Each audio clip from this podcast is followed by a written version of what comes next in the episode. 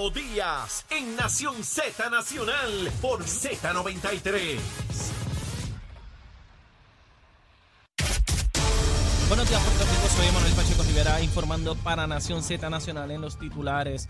Junta de Supervisión Fiscal notificó el pasado 10 de abril su objeción al proyecto de la Cámara 1486 que propone conceder bonificaciones anuales a los pensionados del sector público a base de los incrementos en el costo de vida.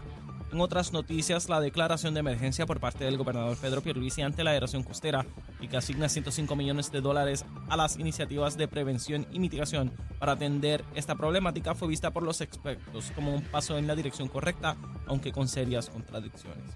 Por otra parte, Walter y Eduardo Pierluisi sean primos y ex colaboradores de campaña del gobernador Pedro Pierluisi se declararán culpables este jueves en el Tribunal Federal por delitos que se anticipan están vinculados a los contratos que mantuvo la empresa de ambos, American Management and Administration Corporation, para la administración de residenciales públicos. Por otra parte, una mujer estadounidense y su pareja, quienes residen en Nueva York, abandonaron a su bebé de seis días en el Hospital Wilma Vázquez de Vega Baja, asumió la custodia de la menor, informó el administrador de la institución José Talavera. A cinco días de dar a luz, aun cuando el médico le indicó a la mujer que no debía abandonar el hospital, esta expresó que no quería continuar hospitalizada y decidió salir de la institución ayer en la mañana. De acuerdo con Talavera, a eso de las seis de la tarde regresó a visitar a la bebé y le informó a un enfermero que saldría junto a su pareja hacia Nueva York.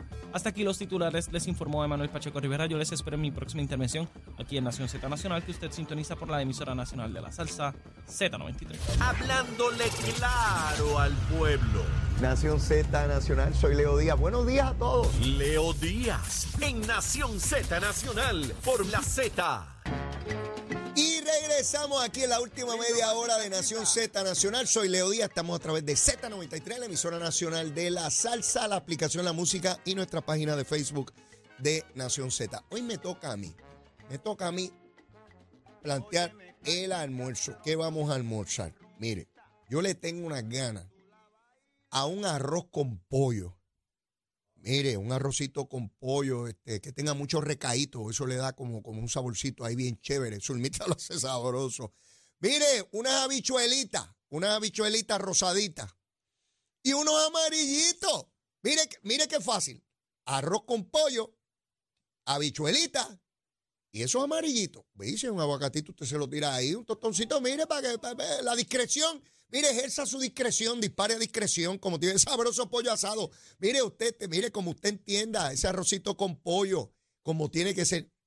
Ya me dio hambre, ¿sabe? Ya me dio hambre.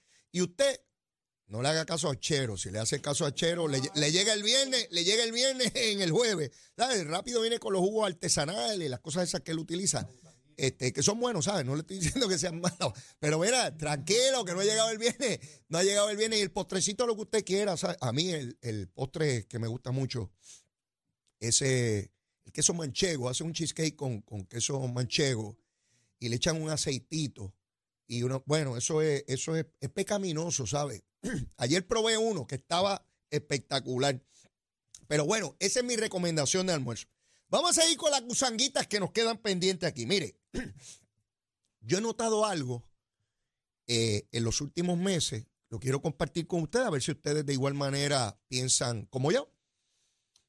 Yo he visto como que las delegaciones de Cámara y Senado del Partido Popular como que se apagaron, como que se les acabó la gasolina.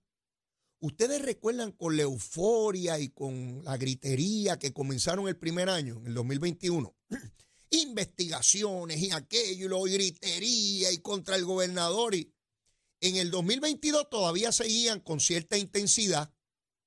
Y recuerdo las investigaciones de aquello y de lo otro y de Luma y de... Eh, de hecho, Luis Raúl, yo no sé qué rayo le pasó. Yo no sé si se fue de Puerto Rico. A lo mejor lo gentrificaron y ese pájaro se fue de aquí. Yo no sé. Lo cierto es que llegado el 2023, se les acabó la gasolina. Fíjense en todas aquellas investigaciones que anunciaron en el 21, en el 22. ¿En qué paró todo aquello? ¿En folloneta? No pasó nada. ¿Ustedes recuerdan algo? Yo no recuerdo nada como resultado de aquello. Más allá de la gritería y de las primeras planas momentáneas y transitorias, no pasó nada. Llegado el 2023, están ensimismados en esas luchas intestinas por candidaturas y a la gobernación y a las presidencias. Bueno, Tatito a esta hora no se sabe ni para lo que va a correr. Y en el 2021 lo planteaban hasta para gobernador y comisionado. Hoy no sabe si se van a entrar a tiro. Usted se imagina esas dos barrigas peleando, la de Tatito y la, de, y la del alcalde Dorado. En Iguillar, esas dos barrigas dándose tumbazos ahí a ver quién va a ser el alcalde. Eh, son barrigones los dos. Eh, bien duro. A ver quién, la barriga más fuerte, más tolerante, más combativa. Barriga combativa. Dalmao empezó siendo presidente del Partido Popular, presidiendo el Senado y deja la presidencia ahora en mayo. Miren, miren qué debacle. Miren los candidatos a la presidencia. Ahí está Javi Hernández de Villalba, que acabaron de escuchar la, entrevista que le hicieron al alcalde Arecibo, como coge al de Villalba y lo hace pedazo. Dice que tiene un déficit de 12 millones allí y que no sirve para nada y que el PNP se lo va a almorzar. Eso dice el alcalde de Arecibo Popular. Están callados, no pasa nada. Es como si hubiesen desaparecido.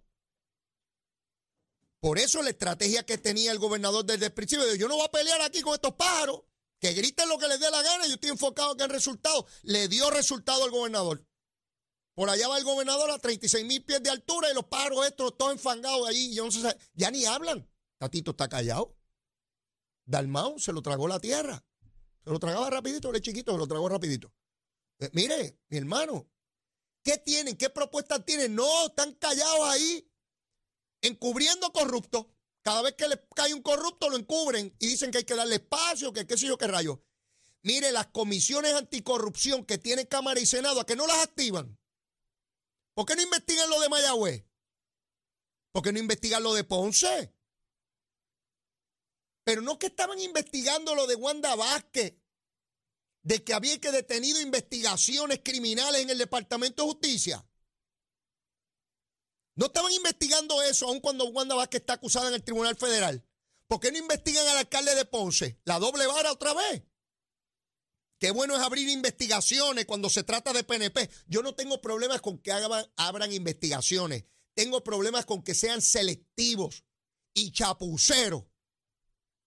Porque si abren una investigación y concluyen cosas importantes que promueven legislación que a su vez sea en beneficio del pueblo, pues santo y bueno, para eso están ahí, para eso le pagamos esos paros. Sí, porque las contribuciones que yo pagué que ustedes pagaron y que rendimos ahora en abril, sale los chavos para pagarle esos paros que están allí. ¿Qué produjeron? Díganme, ¿desobaron como las tortugas de, de Nogales? ¿Desobando en la arena? Nada produjeron, nada. Y lo que queda, pues si están a palo limpio entre ellos mismos, a ver quién llega a dónde llega. Pues he notado que como que se les acabó la gasolina, están low energy, como Zaragoza, con la hemoglobina baja. Hablan y ya ni dan entrevistas, ni hacen conferencia de prensa, ni comunicado de prensa. Todos esos legisladores de Ponce, senadores y representantes, allí está el del letrero. Chomadera o Quichipeño, no sé de qué rayos está hecho el letrero de ese pájaro. Mire, a que ninguno grita sobre el alcalde de Ponce, todos encubriendo la corrupción. Todos esos legisladores de Ponce, populares, de distrito, al Senado y la Cámara, a que están callados, a que no salen con los letreritos, los pájaros esos, las letras de Ponce. Ahí no, ¿verdad? La doble vara. Cheito, besito en el cutis, papá. Es mucha gusanga. Habla, ¿eh? Cuando es del PNP, cuando son los tuyos calladitos, ¿eh? Qué bueno es. Hipócrita también. En esta mañana ya están en el Tribunal Federal Walter Pierluisi y Eduardo Pierluisi para declararse culpable. Fallaron, tienen que asumir la consecuencia de sus actos. Así es, para cualquiera. No importa el partido, no importa la ideología. Por ahí hay algunos tratando de implicar al gobernador por asociación. Tengan cuidado, porque entonces habría que decir que todo el que fue a la casa de Anaudi durmió allí y, y bebió ron allí y quién sabe qué más hicieron, pues también son corruptos. ¿Pues estaba en la casa un corrupto o no? Yo pregunto. Y los que trabajan con el alcalde de Ponce y el de Mayagüez también son corruptos.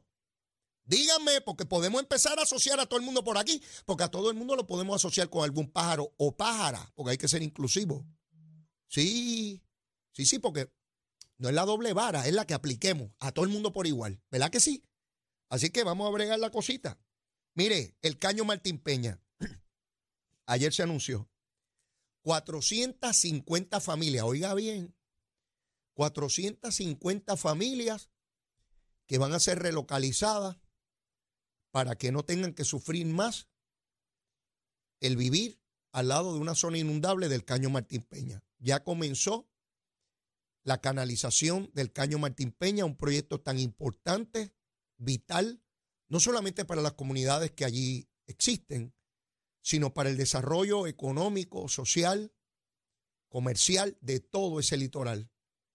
Siempre vi y veo un potencial enorme en que pueda eh, conectarse la bahía de San Juan con eh, la laguna, San José, porque todo eso es parte del sistema estuarino de la bahía de San Juan, llega hasta Loíza y conecta Bayamón, Cataño, es, es espectacular lo que hay ahí en términos de naturaleza y el potencial que tiene para no solamente San Juan, sino para todo Puerto Rico.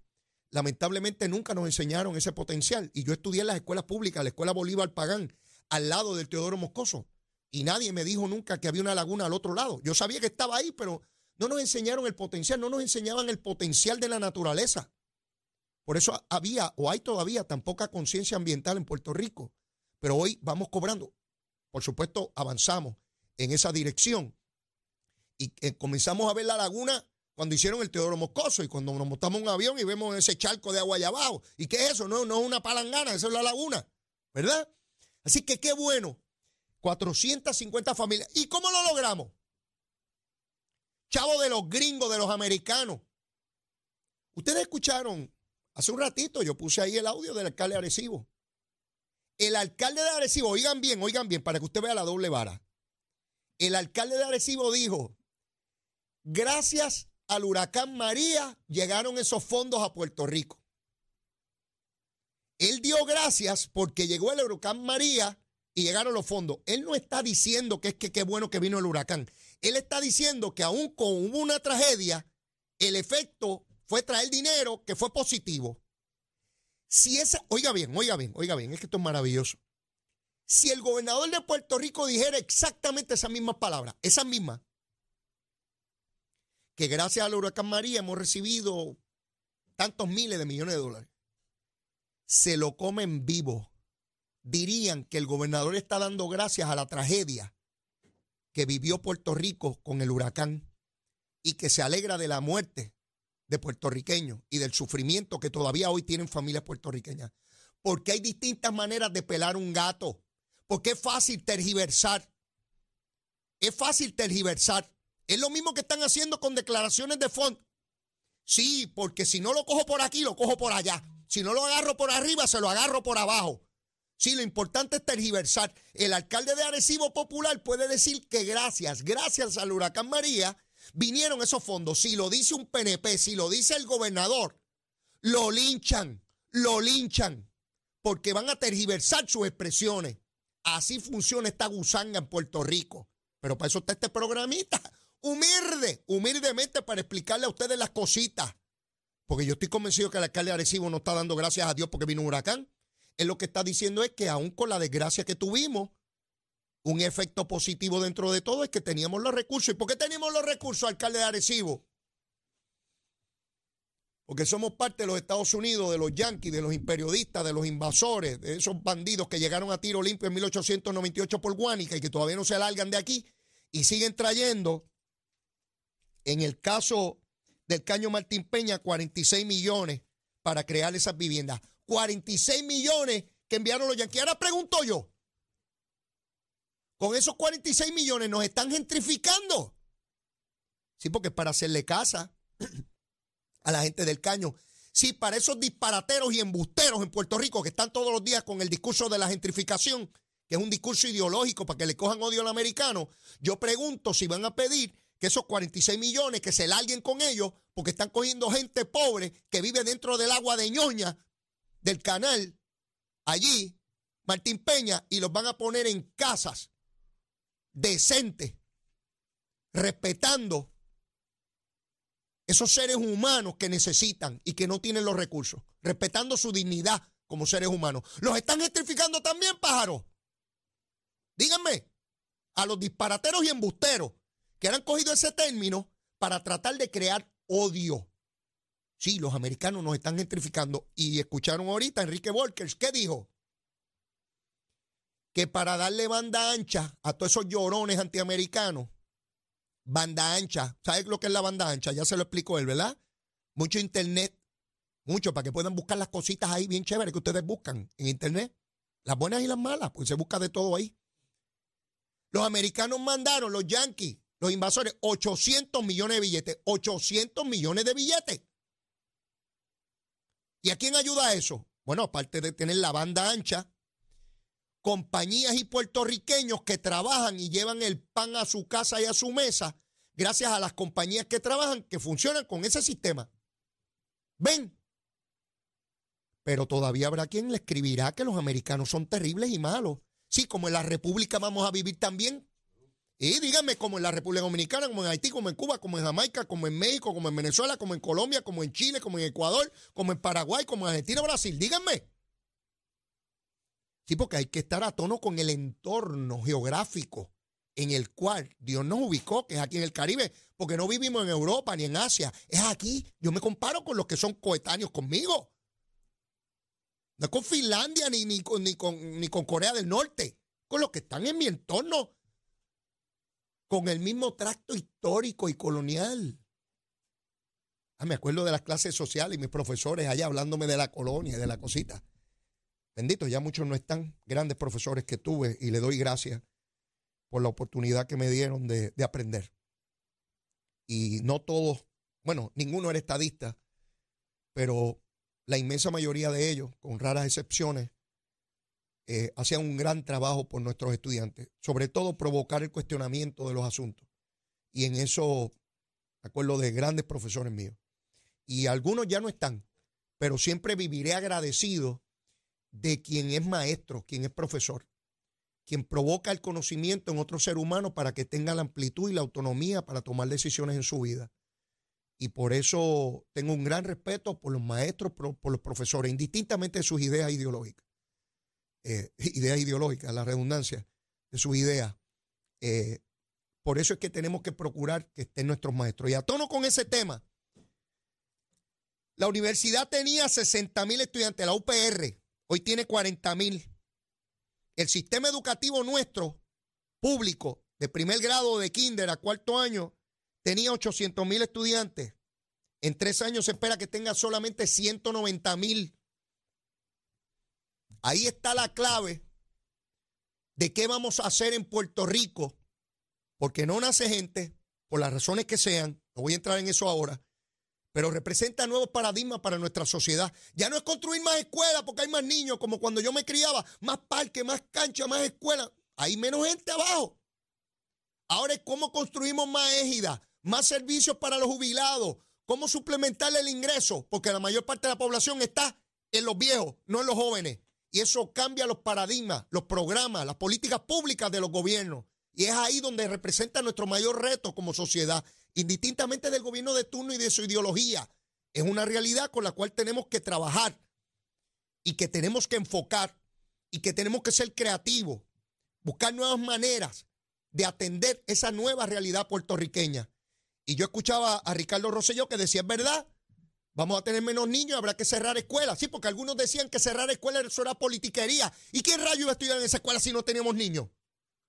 Sí, porque hay algunos embusteros aquí que se siguen manipulando. Si no hay niños, hasta los colegios privados han tenido que cerrar. Algunos de, de décadas que tuvieron que irse. La universidad. Sí, la Junta de Supervisión Fiscal le ha quitado montones de millones de dólares pero también tienen muchísimos menos estudiantes. La universidad también necesita, mire la palabra mágica, reingeniería. La reingeniería. No pueden seguir pensando como siempre, porque no estamos en las condiciones de siempre, estamos en condiciones distintas y tienen que buscar alternativas distintas. No pueden ser con los mismos cursos, no pueden ser con la misma mentalidad, pero yo sé que hay unos dinosaurios en la universidad que se resisten porque implica reeducarse a sí mismos. Y que el curso ese que vienes dando hace 25 años con el mismo libro y que ya estás hecho un vago como profesor porque das eso mismo todos los días y no te pones al día, te tendrías que poner al día o aprender una nueva materia para enseñarla. Y nadie quiere hacer eso. Tan igual que los alcaldes. Lo mismo que me envíen los chavos que están también. Mire, todos necesitamos reinventarnos. Esa es la palabra también de moda, reinventarnos. Sí, ni las universidades, ni el sistema público, ni el gobierno. Ahorita hablábamos con Volkers. ¿Verdad que el gobierno también ha tenido que revolucionarse? Particularmente en el área de tecnología. ¿Verdad que no es el mismo gobierno de hace 30, 40, 50 o 60 años atrás? Pues eso se impone en toda la sociedad, público o privada. No importa de la naturaleza que sea de lo que estemos hablando, incluyendo nuestras comunidades y nuestras familias. Así se bate esa guchanguita aquí eh, eh, eh, en el Puerto Rico que queremos. Finalmente el Senado le va a dar paso al proyecto para las subastas para la basura en los municipios. Finalmente. Llevan dos años y pico con ese proyecto aprobado en la Cámara y no le han dado paso en el Senado. Hoy dice la prensa que van a comenzar y que vistas públicas. ¿Qué rayo de vistas públicas? Baje eso por descarga. ¿Qué, usted, ¿Qué ustedes esperan? Si eso se debió haber sido así hace años. Usted lo baja al hemiciclo y que cada cual vote. A favor o en contra. Y el pueblo mirará a ver quién se atreve a votarle en contra. Se acabó. Decía un alcalde ayer, ay, que hay pocas compañías. Ah, sí, la de Santa María la creó y de momento estaba con millones de dólares en contrato. No me vengan con ese embuste, hombre. Que, que aquí hay alcaldes que nunca debieron haber sido alcaldes, justificando lo injustificable tiene que ser por subasta. ¿Cómo contratos multimillonarios va a ser al amigo mío? A la, compañía del PANA. No importa el partido que sea. Pues finalmente, supuestamente, va a venir eso a, colación. Trump. Mire, acusaron a Trump y el mundo no se cayó. Él pidió que inundara las calles para la democracia. No pasa nada. Ya no es aquel presidente, para que ustedes vean lo que pasa cuando uno pierde mientras uno tiene poder, va a haber un montón de alcahuetes detrás de uno, este, limpiándole cuanta cosa hay. Tan pronto uno pierde, se acabó. Trump dijo, vamos para encima ahora. Nadie fue por allí. Tres gatos allí en New York cuando llegó. Sí, porque ya perdió. Así funciona esto. Con Trump o con cualquiera, no importa el partido. Eso, eso, eso es una realidad del proceso político. No tiene que ver con Trump, tiene que ver con el que esté ahí. Pues está acusado, ya bregará con sus cargos y sus cosas pero el mundo no se cayó porque no hay ningún político indispensable. Ninguno de ningún partido. Ninguno de ningún partido. Todos tienen una oportunidad de servicio y el pueblo se lo brinda por un periodo de tiempo. Y si quiere revalidar, tiene que buscar el nuevo ejercicio para buscar nuevamente esa confianza del pueblo. No se enamoren ni sean fanáticos de ningún político, de ningún partido. A todos, a todos, a todos hay que reclamarles y exigirles, porque para eso ellos pidieron la confianza y para eso se les dio. Yo no tengo problema y por el contrario fomento en que se fiscalice a todos los gobiernos, con lo que siempre he tenido problema, y ustedes lo saben, es con que se trate distinto a un gobierno versus otro por la ideología. Si es un gobierno estadista, está toda esa prensa que parecen caníbales, antropófagos. Si es un gobierno popular, pues más suavecito. O no lo publica, o lo publico en la página 34, o lo dijo un titular y ya está. esperé que el programa se estuviera acabando para dedicarle tres minutitos y ya decir que hablé de eso. Esa desigualdad en el trato es la que siempre voy a combatir porque es la doble vara. Esa es la que no puedo permitir. Pero mire, mis amigos, tenemos que saber cómo está el tiempo, cómo está el tránsito antes de acabar el programa. Y el que sabe de eso aquí en este estudio es Manuel Pacheco. Buenos días, Puerto Rico. Soy Emanuel Pacheco Rivera con la información sobre el tránsito a esta hora de la mañana. Ya ha reducido el tapón en la gran mayoría de las carreteras principales del área metropolitana. Sin embargo, la autopista José de Diego se mantiene ligeramente congestionada desde Bucanán hasta el área de Rey en la salida hacia el Expreso Las Américas. Igualmente en la carretera número 2 en el cruce de la Virgencita y en Candelaria en Toa Baja y más adelante entre Santa Rosa y Caparra. La 165 entre Cataño y Guaynabo en la intersección con la PR22, así como algunos tramos de la 176, 177 y la 199 en Cupey. Además, la autopista Luisa Ferré entre Montiedra y la zona del Centro Médico en Río Piedras y más al sur en Caguas. Ahora pasamos al informe del tiempo. El Servicio Nacional de Meteorología pronostica para hoy la continuación de los patrones de clima de los pasados días, con un cielo desoleado a parcialmente nublado, con aguaceros ocasionales sobre el este y el sur de Puerto Rico durante horas de la mañana. En la tarde se espera el desarrollo de tronadas sobre sectores del oeste de Puerto Rico. Las temperaturas alcanzarán los altos 80 grados en las zonas costeras y los altos 70 grados en las zonas montañosas y los vientos estarán del este de 10 a 15 millas por hora. En el mar se espera oleaje de hasta 6 pies para las aguas del Atlántico y menos de, 6, de 4 pies para el resto de la región, mientras que los vientos estarán del sureste de 5 a 15 nudos. También se estableció una advertencia para los operadores de embarcaciones pequeñas y existe riesgo alto de corrientes marinas para las playas de Vieques, Culebra y el norte de Puerto Rico. Hasta aquí el tiempo les informó Emanuel Pacheco Rivera. Yo les espero en mi próxima intervención mañana en otra edición de Nación Z y Nación Z Nacional que usted sintoniza por la emisora nacional de la salsa Z93.